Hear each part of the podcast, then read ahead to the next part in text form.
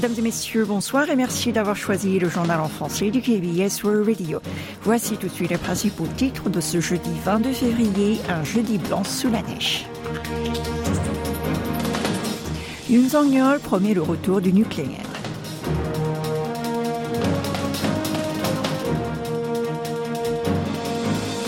L'Union européenne sanctionne Pyongyang à propos de ses livraisons de missiles à Moscou.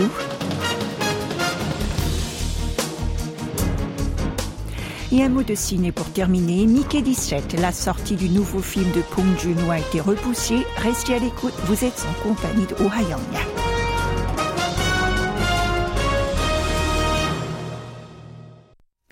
Le président de la République a participé aujourd'hui au nouveau débat avec ses concitoyens sur leur vie quotidienne. Cette quatorzième séance s'est déroulée à Changwon, dans le sud-est du territoire, ville considérée comme pôle de l'industrie nucléaire du pays. Yoon Song-yeol a alors promis son soutien total pour faire de 2024 la première année du redressement de la production nucléaire au-delà de sa normalisation. Depuis sa prise de fonction en mai 2022, il en a fait d'ailleurs un chevet de bataille de son mandat. Il s'est emparé de l'occasion pour s'en prendre une nouvelle fois à la sortie de la technologie atomique promue par l'administration de son prédécesseur Moon Jae-in en la qualifiant d'imprudente. Le chef de l'État est allé jusqu'à dire que la gestion idéologique et peu scientifique de l'action de l'État a laissé à l'abandon des technologies de centrales nucléaires et a mis en difficulté les entreprises et la vie des citoyens.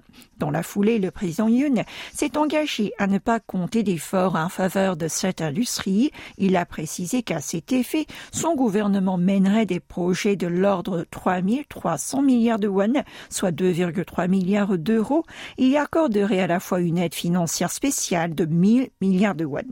Le dirigeant a également annoncé un investissement de plus de 4 000 milliards de won dans la recherche et développement en énergie nucléaire, et ce sur les cinq prochaines années.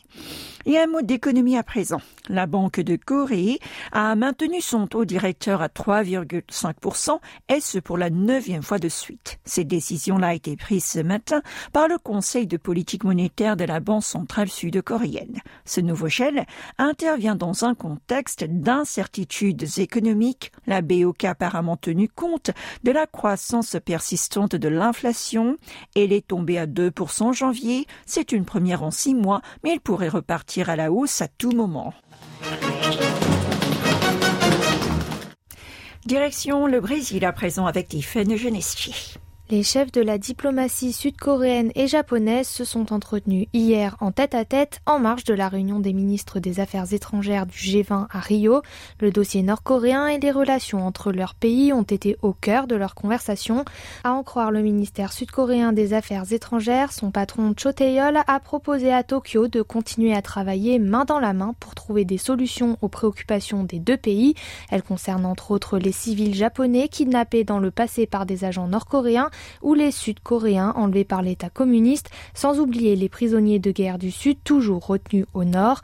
Cependant, les deux parties étaient plus ou moins partagées à l'égard des provocations de Pyongyang. Selon le ministère, Cho et Kamikawa ont condamné d'une seule voix le régime de Kim Jong-un.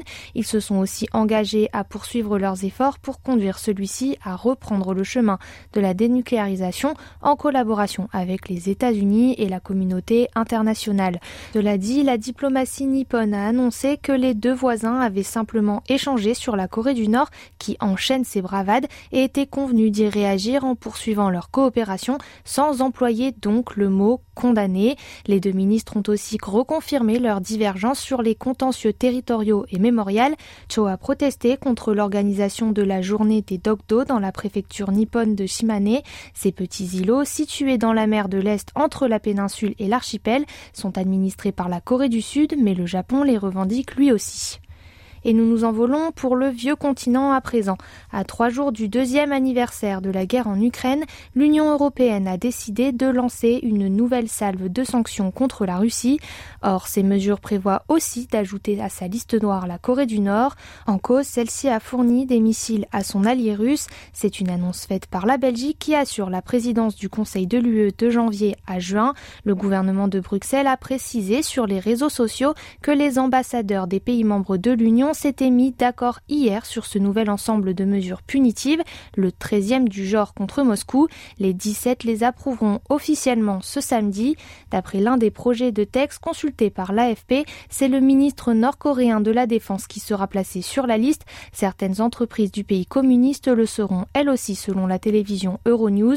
Sachez que l'UE avait déjà sanctionné plusieurs hauts responsables du régime de Kim Jong-un pour leur implication dans les violations des droits de l'homme et des résolutions du Conseil de sécurité de l'ONU, mais jamais en rapport avec le conflit russo-ukrainien.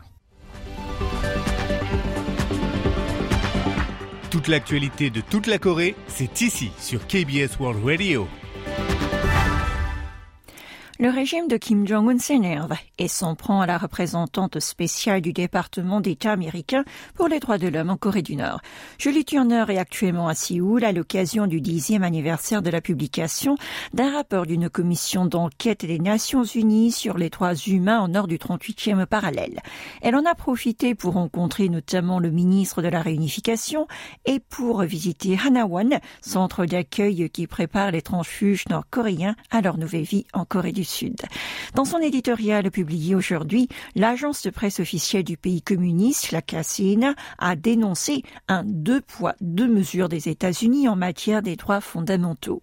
Selon le média d'État, Washington affiche une attitude contradictoire en fonction des nations en les regroupant en deux groupes, les pros et les contre-USA. Et ce alors que le plus urgent pour la communauté internationale est de protéger la vie des Palestiniens de Gaza?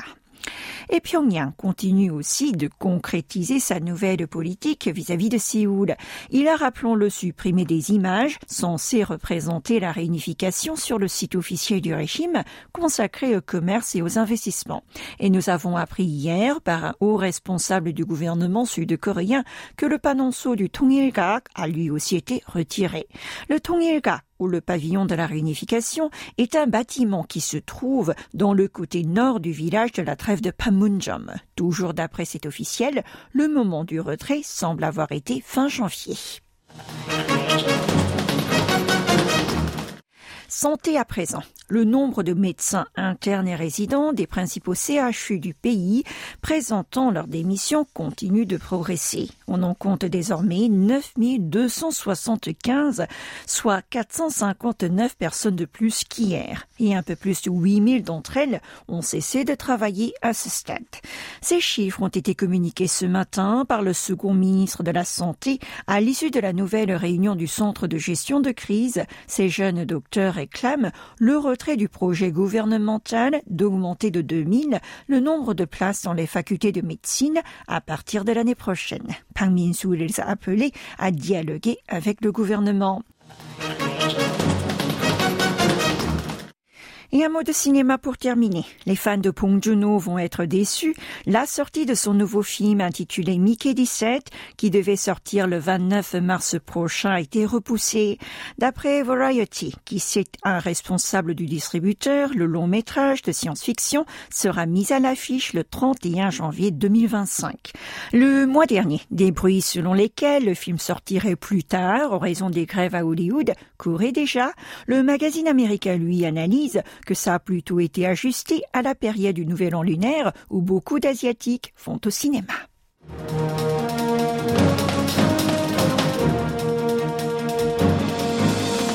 C'est la fin de ce journal. Merci de votre attention et restez avec nous pour Séoul au jour le jour et suivez la Kiwi.